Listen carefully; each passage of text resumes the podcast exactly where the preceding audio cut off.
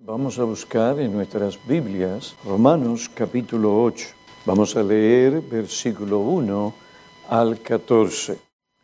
Por consiguiente, no hay ahora condenación para los que están en Cristo Jesús, los que no andan conforme a la carne presente, sino conforme al Espíritu porque la ley del Espíritu de vida en Cristo Jesús te ha libertado de la ley del pecado y de la muerte.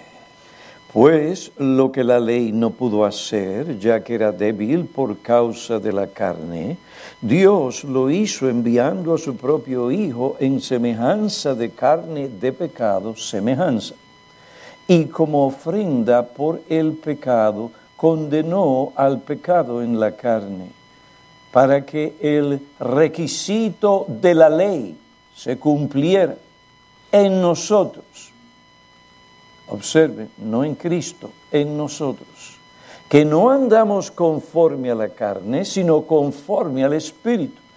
Porque los que viven conforme a la carne ponen la mente las cosas de la carne. Pero los que viven conforme al Espíritu en las cosas del Espíritu. Porque la mente puesta en la carne es muerte, pero la mente puesta en el Espíritu es vida y paz, ya que la mente puesta en la carne es enemiga de Dios, porque no se sujeta a la ley de Dios, pues ni siquiera puede hacerlo. Y los que están en la carne no pueden agradar a Dios. Sin embargo, vosotros no estáis en la carne, sino en el Espíritu, si en verdad el Espíritu de Dios habita en vosotros. Pero si alguno no tiene el Espíritu de Cristo, el tal no es de él. Y si Cristo está en vosotros, aunque el cuerpo esté muerto a causa del pecado, sin embargo, el Espíritu está vivo a causa de la justicia.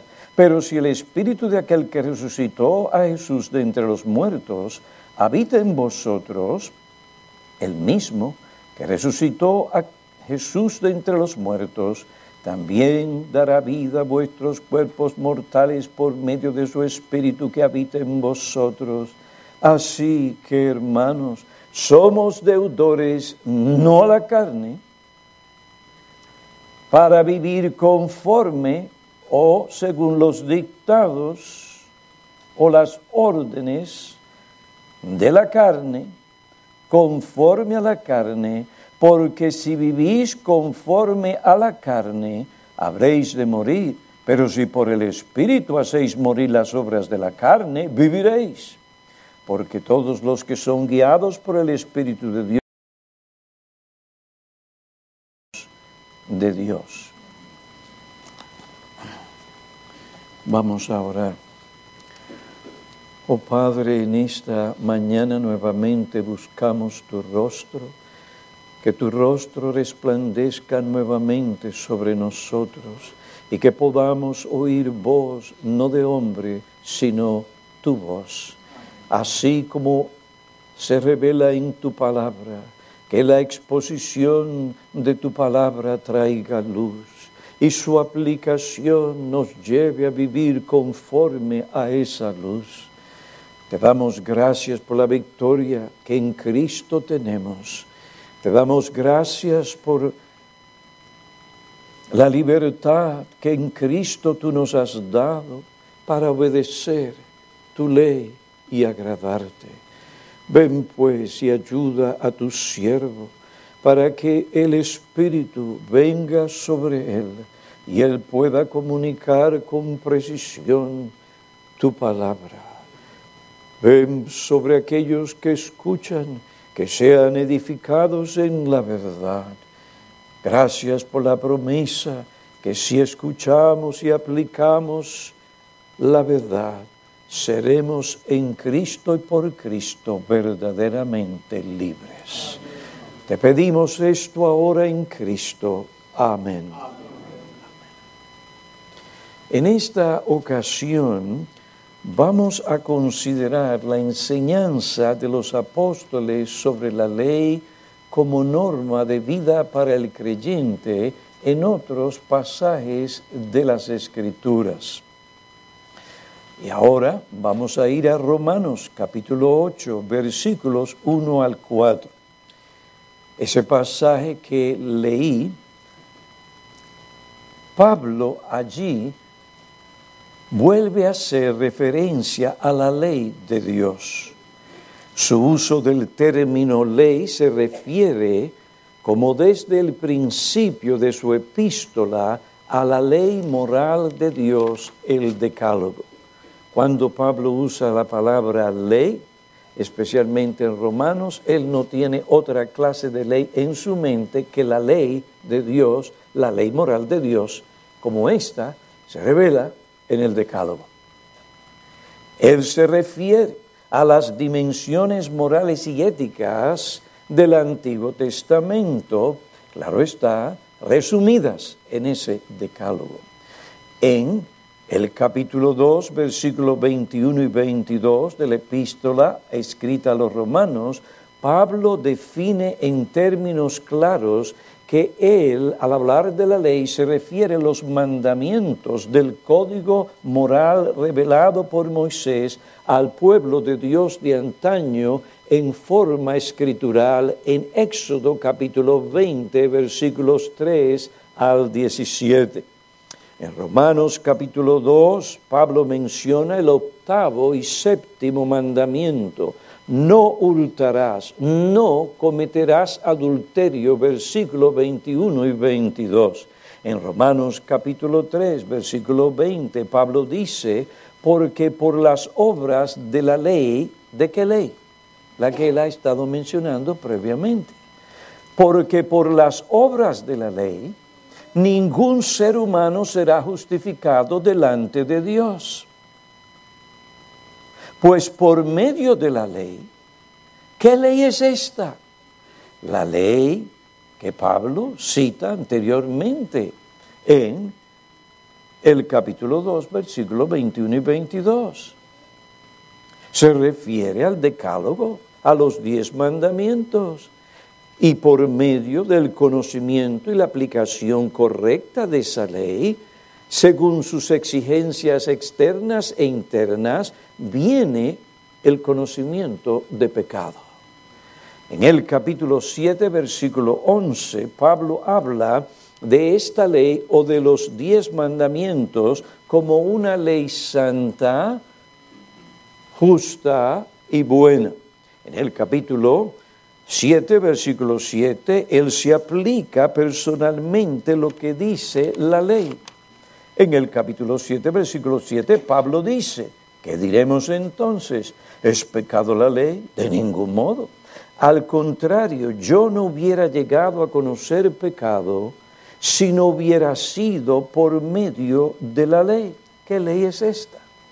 Porque yo no hubiera sabido lo que es la codicia si la ley no hubiera dicho, no codiciarás. Aquí Pablo cita el décimo mandamiento de la ley moral de Dios. Por tanto, cuando consideremos la relación del creyente con la ley de Dios según el apóstol Pablo, la epístola misma insiste que él no se refiere a ninguna otra ley que no sea la ley moral de Dios, los diez mandamientos. En el capítulo 7 Pablo describe el conflicto del creyente con esa ley por causa del pecado remanente. Él dice que el cristiano se deleita en esta ley en el hombre interior. Él dice que con su mente, como cristiano, él sirve y se somete y cumple esta ley. En el capítulo 8, versículo 1, Pablo recuerda a sus lectores, o, los lectores de esta epístola, que no hay condenación para aquellos que están en Cristo Jesús. En otras palabras, estas personas que están unidas a Cristo por la fe no andan bajo condenación de la ley, que según Pablo en el capítulo 6, versículo 23, es la muerte. La paga de violar la ley moral de Dios no es ninguna otra cosa que la muerte. La muerte en todas sus dimensiones, pasadas, actuales y futuras. En el capítulo 5, versículo 1 de Romanos, se afirma que nosotros hemos sido justificados por la fe en Cristo Jesús. Romanos 8, versículos 2 y 3 sigue diciendo, porque la ley del Espíritu da vida en Cristo Jesús, te ha libertado de la ley del pecado y de la muerte, pues lo que la ley no pudo hacer, ya que era débil por causa de la carne, nuestra corrupción interna, Dios lo hizo, enviando a su propio Hijo en semejanza de carne de pecado y como ofrenda por el pecado condenó el pecado en la carne.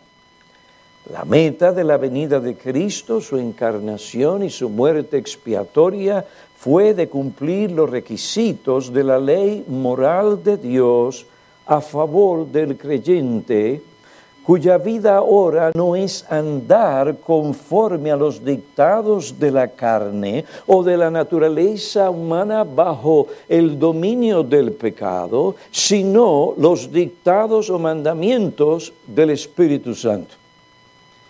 Estas personas justificadas ahora se caracterizan por su obediencia a los mandamientos revelados por el Espíritu Santo en su palabra en los diez mandamientos. Romanos 8:4 declara, para que el requisito de la ley se cumpliera en nosotros, que no andamos conforme a la carne, sino conforme al Espíritu. El requisito de la ley. ¿A qué requisito Pablo se refiere? Se refiere a que la ley exige qué? Obediencia. Obediencia por nuestra parte. Requiere obediencia a la guía, a la voluntad del Espíritu Santo, que escribió los diez mandamientos. Reconocemos que hay un debate o controversia sobre lo que significa la expresión y el requisito de la ley en este versículo. Algunos dicen que esta expresión se refiere a la justicia imputada por Cristo al creyente. Ellos afirman que Pablo aquí se refiere al cumplimiento de la ley cumplida por Cristo, imputado al creyente por la fe. La ley demanda que el hombre sea castigado por su desobediencia. Jesús tomó su lugar, es decir, sufrió y murió en lugar del creyente, y así se cumple el requisito de la ley. Esta sin duda es una verdad maravillosa. Este es el fundamento principal del Evangelio. Pablo presenta y defiende esta doctrina a través de toda esta epístola. Sin embargo, hay otra interpretación del capítulo 8, versículo 4, que nosotros no deberíamos ignorar y que es la que encaja con el argumento que Pablo desarrolla en esta parte de su epístola. Esta interpretación tiene que ver con el propósito y el resultado de la justificación por la fe en la vida diaria y práctica del creyente. Esta interpretación está relacionada con la meta o el propósito de nuestra justificación y de nuestra liberación de la condenación de la ley. Es decir, hemos sido justificados y librados de condenación de la ley y del dominio del pecado para capacitarnos para obedecer la ley. Esta obediencia no compra no obtiene la salvación, el creyente en Cristo ya tiene la salvación, recibió la salvación por creer, por la fe. Por otra parte, esta justificación que se recibe por la fe y esta liberación que el creyente recibe al haber creído, hermanos, ¿es para qué? Es para cumplir y obedecer la ley. Esta justificación y liberación es para que el creyente tenga la capacidad, tenga el poder que da el Espíritu Santo para cumplir las demandas diarias de la ley en su propio andar con Cristo. El versículo 4 dice, para que el requisito de la ley se cumpliera en nosotros. Observen, no dice en Cristo, sino en nosotros, los creyentes. ¿Y cómo se cumple este requisito? Según Pablo, los creyentes ya no andan conforme a la carne, sino que andan, ellos mismos andan conforme al Espíritu. No dice que el requisito de la ley se cumpliera o se cumple en Cristo, sino el requisito se cumpliera en nosotros.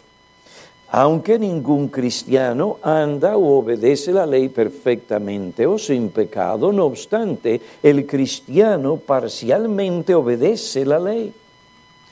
Aunque en esta vida esta, de, esta obediencia está ah, manchada con el pecado, restante, aún así, la obediencia del mismo creyente santificada por Cristo es aceptable y agradable a Dios. Este es el sentido correcto de la interpretación del versículo 4.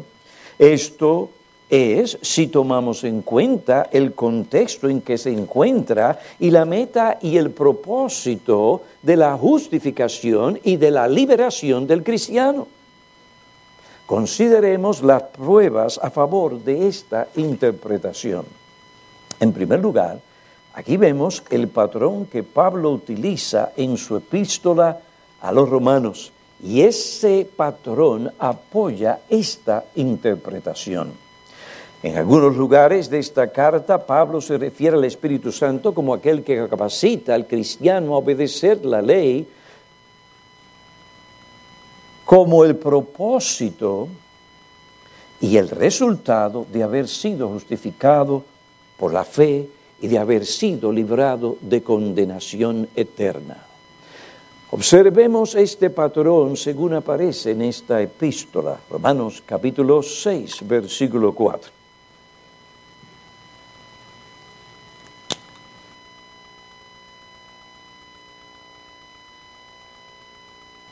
Todo lo que estamos haciendo es seguir ese principio hermenéutico. Las escrituras se definen y se interpretan a sí mismas.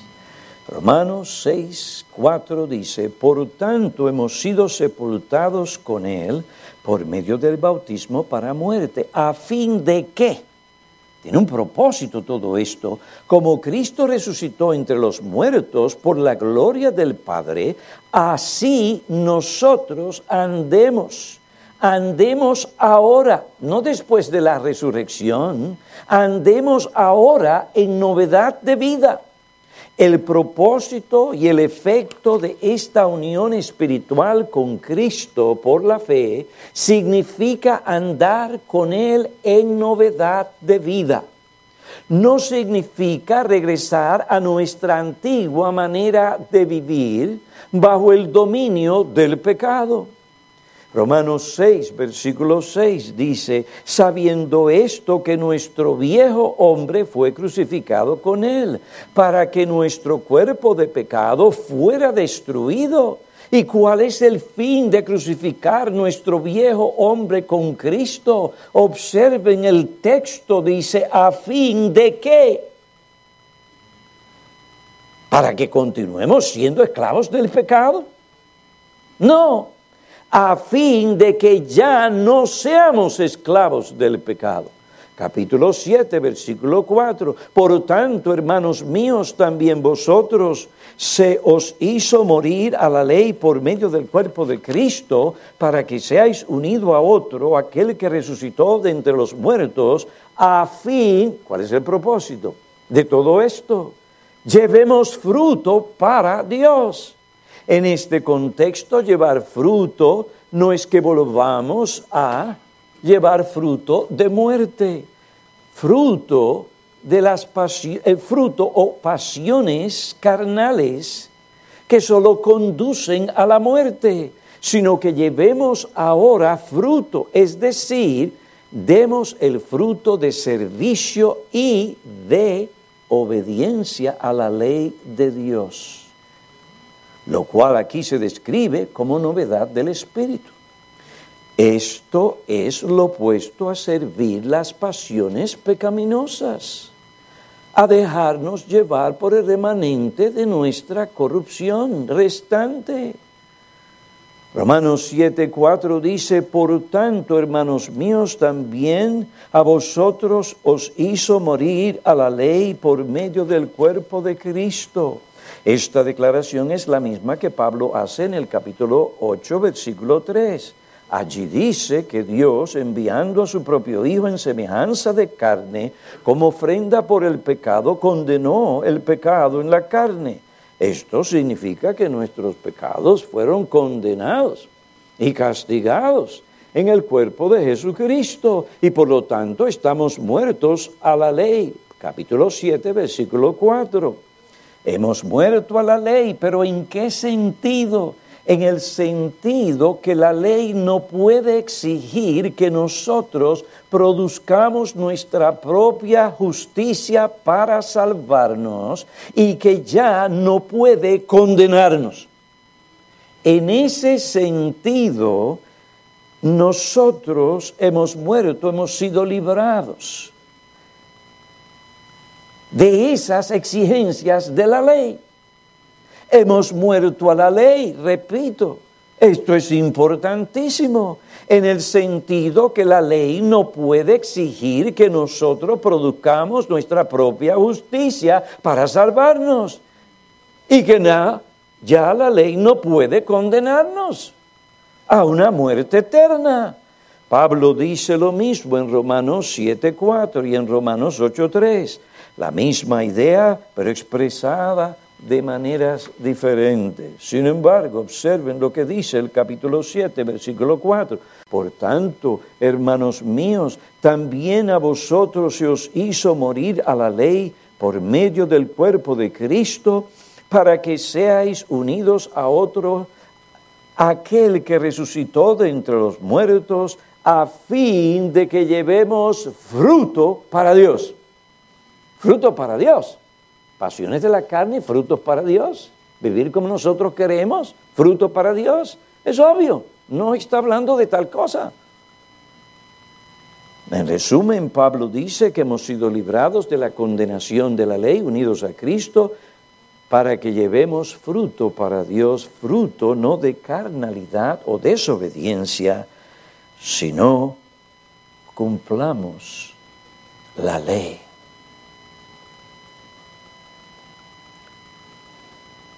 En el capítulo 7, versículo 6, Pablo vuelve a presentar la idea de propósito y resultado, propósito y efecto. Pero ahora hemos quedado libres de la ley, en el sentido ya que hemos explicado, habiendo muerto a lo que nos ataba, de modo que sirvamos ahora en la novedad del espíritu y no en el arcaísmo de la letra. En todos estos versículos Pablo nos dice lo mismo. En ellos él habla de la obediencia como la novedad de vida para servir a Cristo. Estos son los resultados de la justificación por la fe, de nuestra unión espiritual con Cristo, de él haber muerto,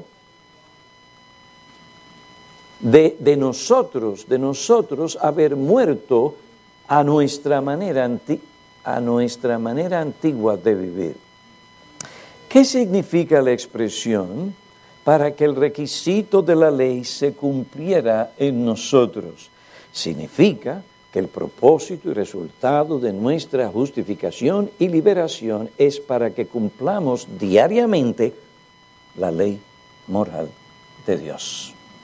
Esta interpretación la confirma el patrón que Pablo utiliza en su epístola a los romanos. Propósito, efecto. Propósito, resultado. Justificación y liberación, ¿para qué? Para obedecer la ley. He ahí el fruto de nuestra justificación y liberación. Y Cristo no murió en vano. En segundo lugar, lo que dice el contexto inmediato apoya esta interpretación. ¿Cuál es el énfasis paulino después de escribir lo que dice el versículo 4? Que no andamos conforme a la carne, sino conforme al Espíritu. Después de escribir para que el requisito de la ley se cumpliera en nosotros, Él dice que no andamos conforme a la carne, sino conforme al Espíritu. Este es el patrón de conducta, este es el estilo de vida del verdadero creyente, de aquel que ha sido justificado. Esa clase de vida es la que Pablo describe en el capítulo 8, versículos 5 al 14. La mente carnal del hombre natural, del hombre impío, del incrédulo, esa mente no se somete a la ley, ni la practica, porque hay en su corazón una enemistad contra Dios. Hay un principio de adversidad contra Dios, de oposición a Dios, de resistencia a la autoridad y a la ley de Dios. En tal condición, el hombre no puede agradar a Dios. Observe, no puede, no quiere y no puede, está incapacitado. Es un ser totalmente depravado. El pecado ha afectado todas las facultades de su ser de tal manera que han sido enviciadas y corruptas por el pecado para que el hombre obedezca el pecado y se sujete a las demandas y dictados del pecado y de la carne, las pasiones carnales.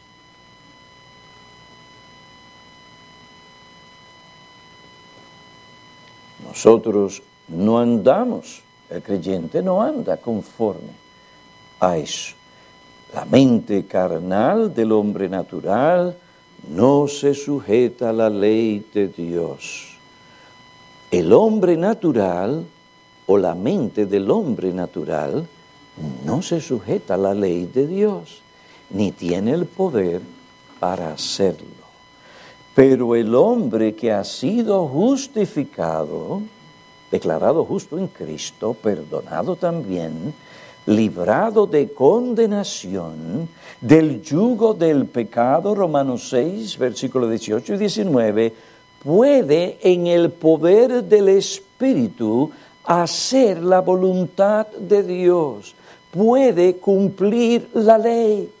Romanos 8, 9 presenta un contraste entre el hombre natural bajo condenación y el hombre creyente. Versículo 9, sin embargo, vosotros no estáis en la carne, sino en el Espíritu.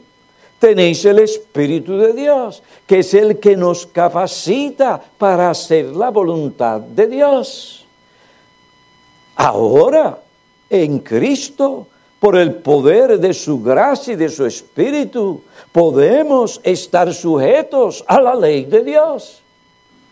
En tercer lugar, la manera en que Pablo utiliza el término cumplir en Romanos y en sus otras epístolas es otro argumento a favor de nuestra interpretación, la tercera, la, perdón, la interpretación que hemos dado y que estamos defendiendo uno de los argumentos que usa, uno de los argumentos que usan los que piensan que Pablo en Romanos 8:4 se refiere a Cristo cumpliendo la ley a favor nuestro, se debe al término cumplir. Ellos alegan que nunca se puede decir de los creyentes que ellos cumplen los requisitos de la ley. Aún los cristianos en su mejor conducta, dicen ellos, no pueden decir que cumplen los requisitos justos de la ley. Es Cristo que ha satisfecho y cumplido los requisitos de la ley. Es verdad que los creyentes nunca pueden cumplir perfectamente los requisitos de la ley. Sin embargo, Pablo afirma en otros lugares que los creyentes sí cumplen la ley y aún más se espera que ellos cumplan la ley. Por ejemplo, Gálatas capítulo 5 versículos 13 y 14. Allí Pablo declara, porque vosotros, hermanos, a libertad fuisteis llamados, solo que no uséis la libertad como pretexto para la carne, sino servíos por amor los unos a los otros.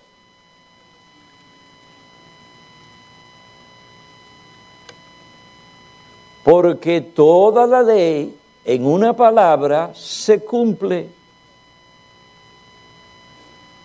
¿En qué se cumple? En el precepto, amarás a tu prójimo como a ti mismo. Pablo le dice a los creyentes que tienen que amarse a sí mismos porque eso es lo que demanda la ley de Dios. Se espera que ellos cumplan la ley de Dios. No me vengan a decir que el creyente no puede cumplir la ley moral de Dios. Porque si tú amas a tu prójimo como a ti mismo, teniendo en cuenta lo que la ley de Dios en términos específicos demanda, como ya veremos en adelante, ciertamente estás cumpliendo la ley de Dios, no perfectamente, completamente, en términos absolutos, pero estás cumpliendo la ley de Dios. Usted no le roba a su vecino, usted está cumpliendo la ley de Dios. Si usted lo hace para la gloria de Dios, en obediencia a Cristo, en el poder de Cristo, ciertamente usted está obedeciendo la ley de Cristo.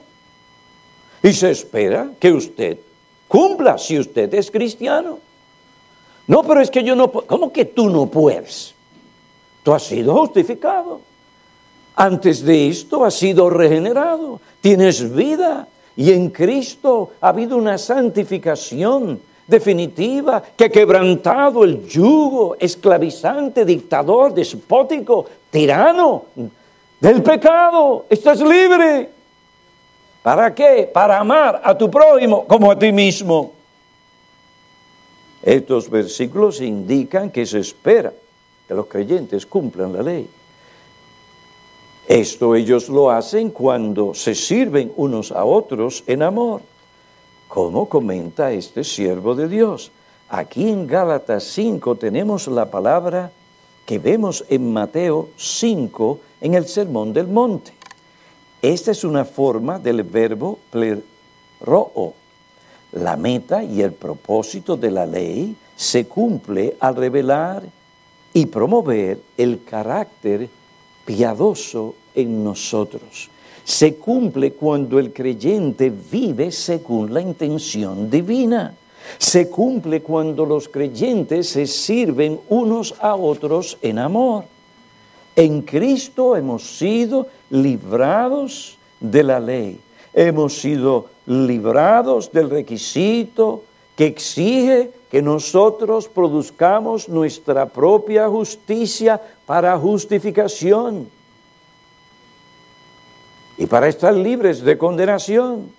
Pero al ser librados de ese requisito de la ley, esto no nos libra de la obligación moral de la ley. La obligación moral de la ley que cada día nos exige que sirvamos a nuestros hermanos en amor. ¿Por qué tú no puedes darle rienda suelta de momento cuando se despierta en ti esa lujuria, y miras a la mujer de tu prójimo. Por temor a Dios, ciertamente. Pero es que la ley también exige de ti que no la codicies. Y cuando tú no codicias, tú estás amando a tu prójimo. Estás respetando a la, tanto a la mujer de tu prójimo como a tu prójimo.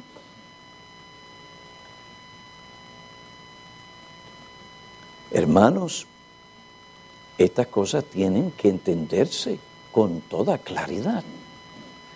Pablo nos dice en Tito capítulo 2 que Cristo nos redimió no con el propósito de que no tuviéramos nada que ver con la ley, al contrario, sino para que cumplamos en nuestra vida diaria el requisito de la ley.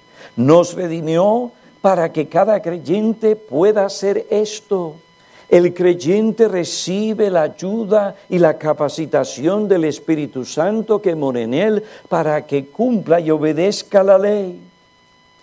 Esta es la gran diferencia entre aquella persona que salva y aquella que todavía está perdida en sus delitos y pecados.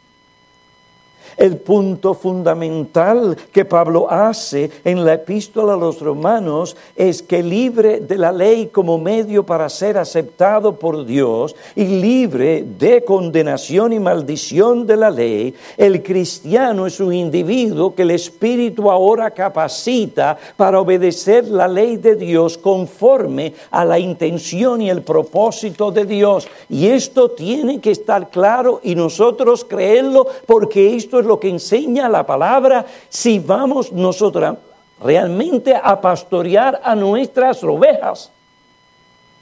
En ese mundo real, alguien recientemente me dijo, es que ya yo no puedo más.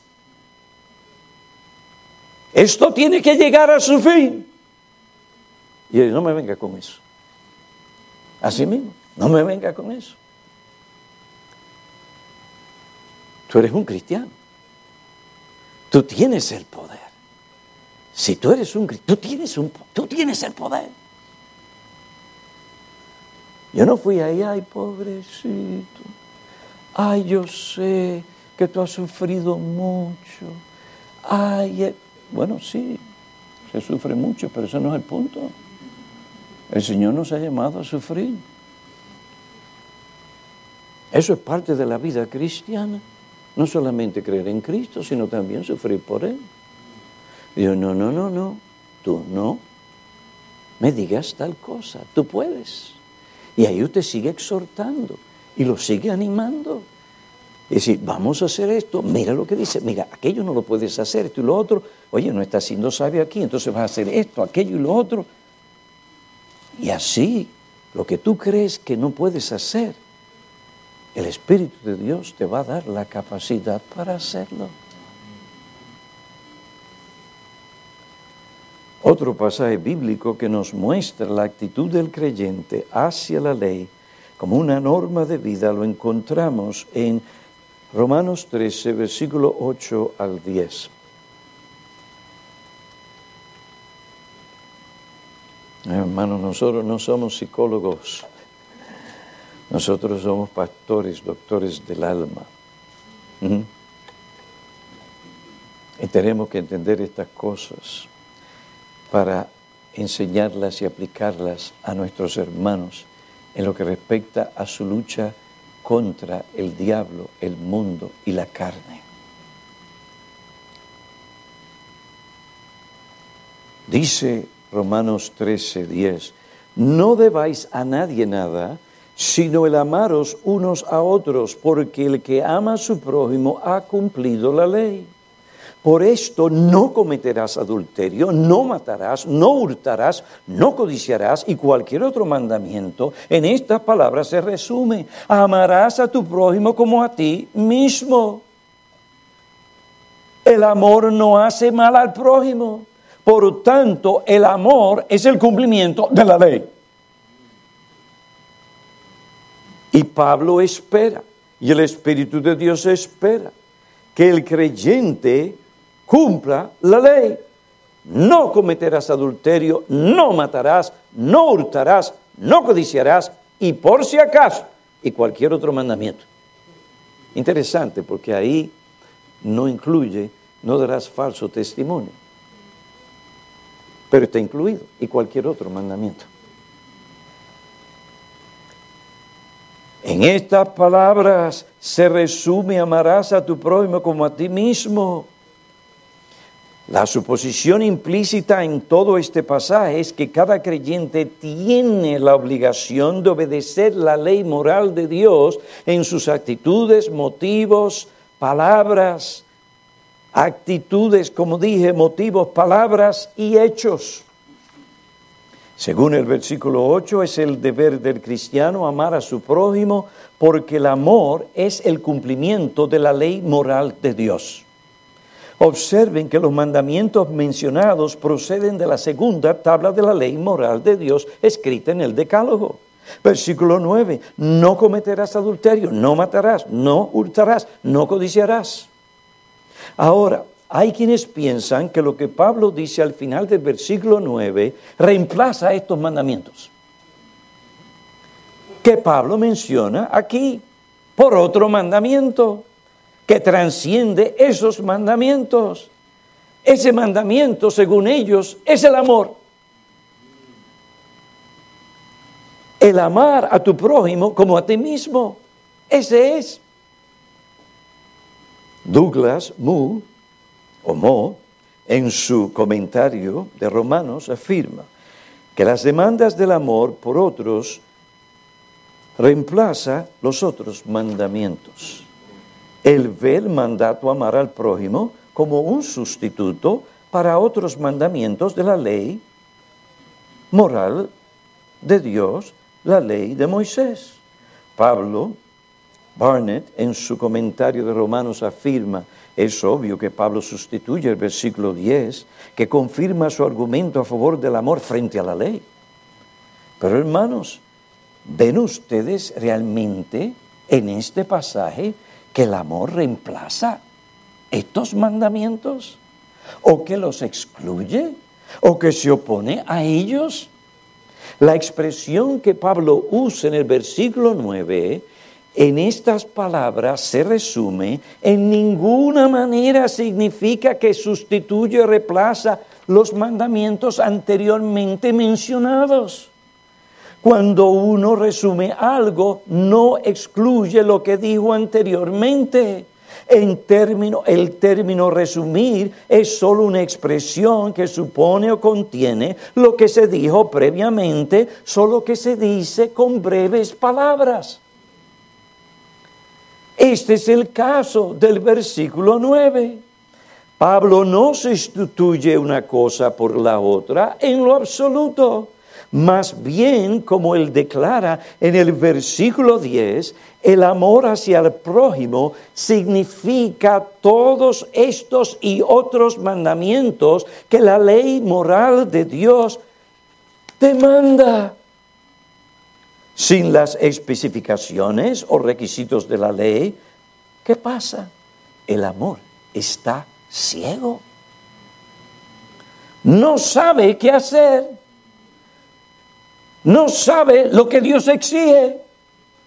No puede estar seguro de lo que agrada a Dios. Separar el amor de la ley nos deja en un craso subjetivismo o en completa ignorancia que nos impide hacer lo que Dios espera y exige de nosotros. Las previas interpretaciones de estos comentaristas oscurecen el texto y dejan al pueblo de Dios completamente oscuras, esconden lo que es claro y obvio y tan implícito, o digo yo, y podemos decir explícito en el texto. En este asunto estos hombres son guías ciegos que con sus argumentos vanos y sin fundamento dirigen al pueblo de Dios al antinomianismo y le dejan sin una norma objetiva de vida y de santidad y sin ese sentido de obligación permanente a la ley de Dios. Porque el antinomianismo no es solamente vivir sin ley, es también vivir sin ese sentido de responsabilidad diaria y permanente que tú tienes y que tienes que tener si eres un hijo de Dios, de cumplir la ley. Y mucho de esto tiene que ver porque no quieren obedecer el mandato a guardar el día del Señor. Todo esto llega ahí. Eso es lo que hay detrás de todo esto. Y usted ve iglesias una y otra vez descuidando el mandato a observar el día del Señor con su repaje nuevo testamentario y evangélico, y a usted tiene decadencia, que usted tiene, la gente se hace indiferente al resto de la ley de Dios.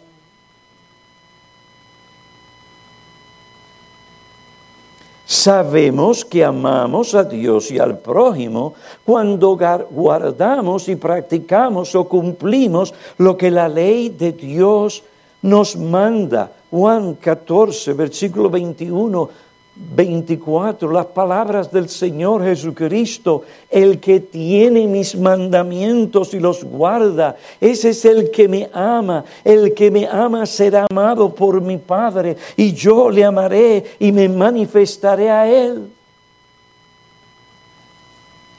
Jesús respondió y le dijo, si alguno me ama, guardará mi palabra y mi Padre lo amará, y vendremos a Él y haremos morada con Él, y el que no ama, no guarda mis palabras. Y las palabras que oís no es mía, sino del Padre que me envió. ¿Qué palabras son estas? Toda escritura es inspirada por Dios. Incluye la ley moral de Dios se refiere a los mandamientos de Dios. Los mandamientos que el mismo Hijo en la carne cumplió al pie de la letra en términos absolutos y perfectos. Hermanos, tenemos que volver a lo básico de la vida cristiana. Sí, solo Cristo solo fide, sola gracia para la salvación. Pero la Biblia también habla de la necesidad de la santidad y de la obediencia como prueba de nuestra redención, salvación y justificación en Cristo.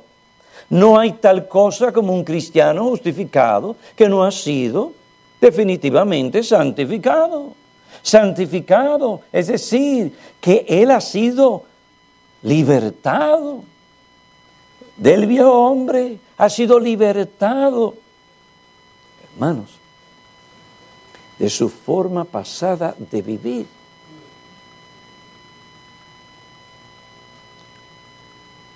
Ha sido libertado de la esclavitud al pecado. Eso es una cosa maravillosa. Es el poder de Dios en el Evangelio que trae realmente salvación en términos de una real liberación, liberación de la esclavitud al pecado.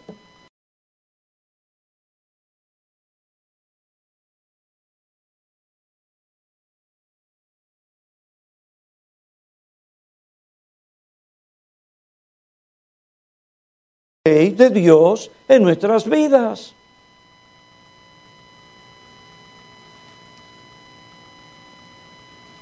Smith tiene mucha razón cuando dice, esta idea que Pablo enseña, que la ley moral es reemplazada por la ley del amor, no tiene en este texto apoyo alguno. Consideremos el texto, versículo 8. Pablo dice, no debáis a nadie nada, sino el amaros unos a otros. Ahora, ¿por qué es nuestro deber amarnos unos a otros? Pablo nos dice, porque el que ama a su prójimo ha cumplido la ley. ¿Qué ley? La ley moral de Dios. ¿Cuál es la implicación de esta afirmación? La implicación es que nuestro deber como cristianos es cumplir la ley. Esta es la razón por la que debemos amarnos unos a otros. Ahora, la palabra cumplir, pleiro, puede usarse en diferentes sentidos, pero cuando se utiliza para referirse a nuestra relación con la ley, hemos visto que esta palabra expresa la idea de lograr la intención o el objetivo de su propósito. Hace referencia a alcanzar su objetivo. El amor no reemplaza la ley, sino que lleva al creyente a obedecer. El amor no reemplaza la ley, sino que lleva a la ley a alcanzar su plena y adecuada expresión, es decir, su plena y adecuada obediencia. Repito, importante, el amor no reemplaza la ley, sino que lleva a la ley a alcanzar, a cumplir, alcanzar su plena y adecuada expresión, es decir, su plena y adecuada obediencia. Logra el motivo y el objetivo de la ley, lo cual es revelar a través de nosotros y producir en nosotros un carácter y comportamiento piadoso.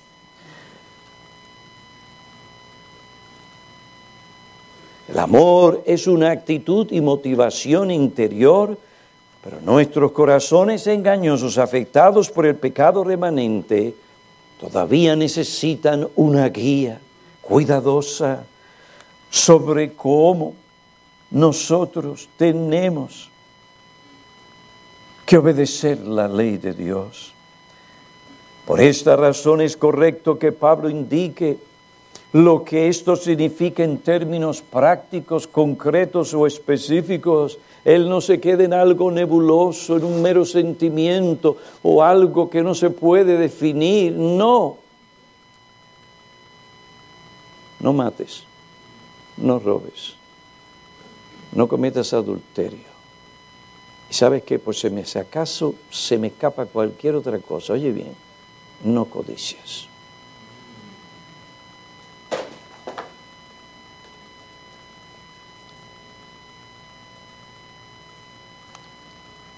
Hermanos, observen, la ley no se deja a un lado como un viejo enemigo que no tiene nada que ver con nosotros. Al contrario, Pablo trata y abraza la ley como nuestro amigo. Por el poder del Espíritu, la enemistad de nuestro corazón hacia la ley moral de Dios es subyugada.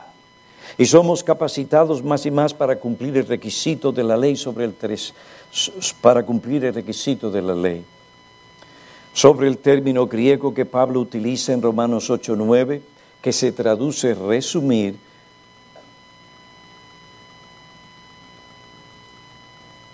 Esta palabra significa unir, recoger bajo un título o un encabezamiento, resumir. Tal término no significa reemplazar o sustituir. Amar al prójimo como a ti mismo no reemplaza los diez mandamientos en el Nuevo Testamento, como tampoco lo hizo cuando se dijo o se escribió en el Antiguo Testamento, en Levítico 19, 18, no te vengarás ni guardarás rencor a los hijos de tu pueblo, sino que amarás a tu prójimo como a ti mismo. Observen, el mandamiento que se dio en ese entonces de amar al prójimo, es decir, en el Antiguo Testamento, con él decir eso y demandar eso del pueblo de Dios, no reemplazó los otros mandamientos. No reemplazó la segunda tabla de la ley, ni la primera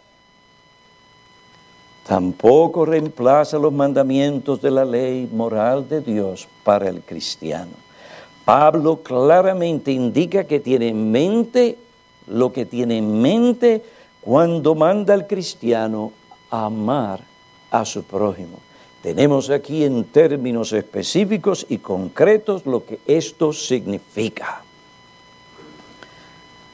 Repito, sin la ley, el amor está ciego, no sabe qué hacer.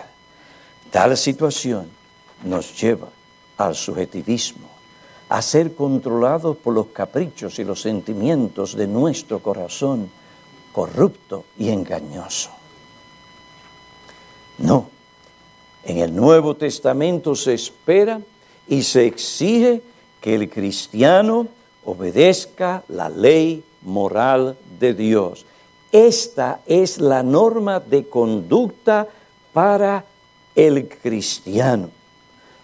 No, no en ninguna manera como medio para su justificación, sino como medio para agradar a Dios y saber la voluntad de Dios y agradar a Dios. Ahora bien, hermanos, la proclamación de toda la ley es parte del Evangelio. Porque es el Evangelio aplicado que nos libra del pecado para obedecer la ley moral de Dios. Este es parte de nuestro testimonio hoy. Esto es lo que el mundo y nuestros compatriotas o conciudadanos no quieren saber. Tú les puedes hablar de Cristo, tú les puedes hablar del cielo, tú le puedes decir que si tú crees vas a ser librado de las llamas del infierno y vas a entrar al cielo, pero no le hables de la ley.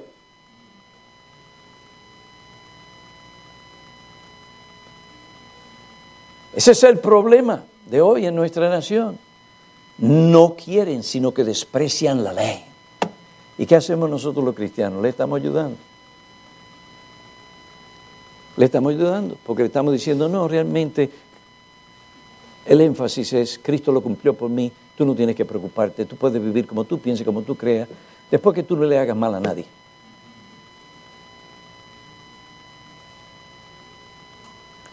Hermanos, ¿por qué nuestras iglesias carecen de la santidad que Dios demanda? Entonces, algunos teólogos nos dicen, no, no, no, es que en Cristo, de una manera ah, en que estamos en, él, en posición. ¿eh? Somos santos. No, no, no, no. La Biblia habla de una santidad práctica, específica, concreta.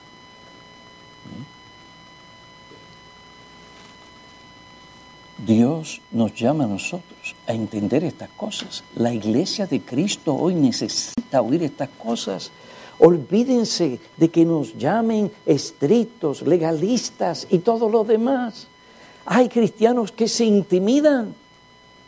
No nos dejemos intimidar. Porque Cristo realmente vino a darnos salvación. ¿Salvación de qué? De pecado. Y si es salvación de pecado, es libertad para obedecer la ley de Dios. Y si tú no tienes ese poder o libertad, tú no has sido justificado.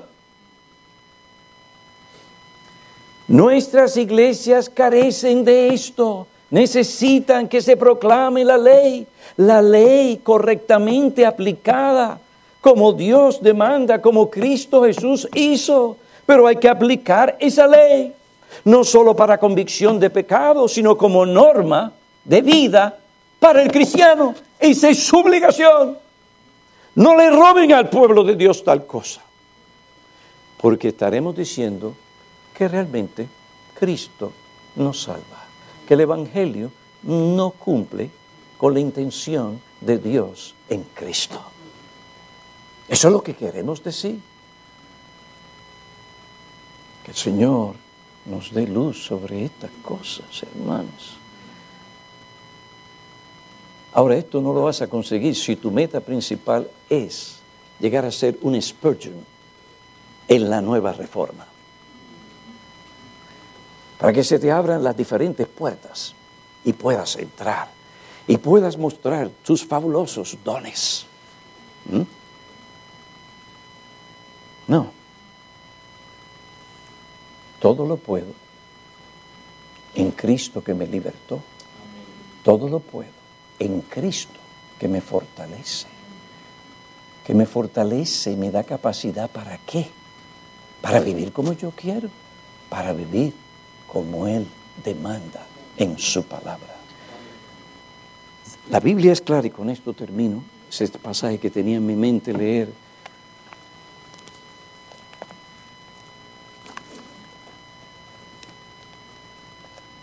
Y en esto sabemos que hemos llegado a conocerle si guardamos sus mandamientos.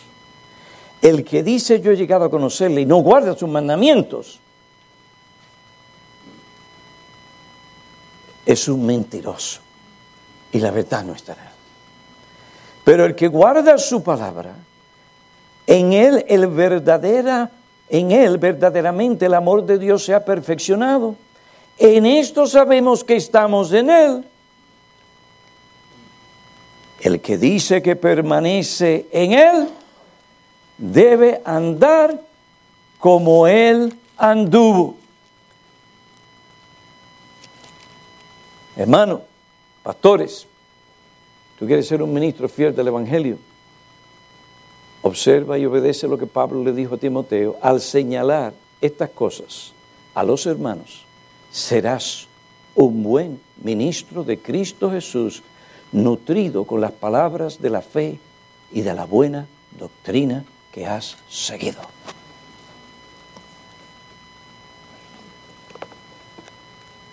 Oremos. Oh Dios y Padre Celestial, te alabamos y te damos gracias por la perspicuidad y claridad de tu palabra. Te damos gracias por la iluminación del Espíritu Santo y la sabiduría el discernimiento que Él da mediante su palabra. Padre, te suplicamos que tú nos capacites, nosotros los ministros del Evangelio, para ser ejemplos de la grey en estas cosas. Que cuando nosotros fallamos en algún punto de la ley, lo reconozcamos. Enmendemos nuestros caminos por un arrepentimiento evangélico y con obras, con obras dignas de un verdadero arrepentimiento. Perdónanos donde hemos fallado. Perdónanos cuando nos hemos dejado intimidar por otros y le hemos robado a tu pueblo aquella verdad que necesita escuchar. Líbranos de ser insensatos y de llegar a nuestras iglesias y a proclamar estas cosas sin el conocimiento suficiente para hacerlo y hacer daño a las ovejas de Cristo. Da a tus siervos aquí que están tratando con estas cosas la sabiduría la manera de corregir esto según tu palabra, para que esa iglesia, como cada una de nuestras iglesias, sean monumentos de la gracia de Dios en poder, con poder en nuestras vidas. Que se refleje ese amor y aprecio por tu ley, no como medio de salvación, sino para expresar y manifestar amor a ti. Oh Padre, haz esto, te lo pedimos en nuestras vidas, en nuestras iglesias, y que la sangre de Cristo nos limpie donde hemos fallado. En Cristo. Amén.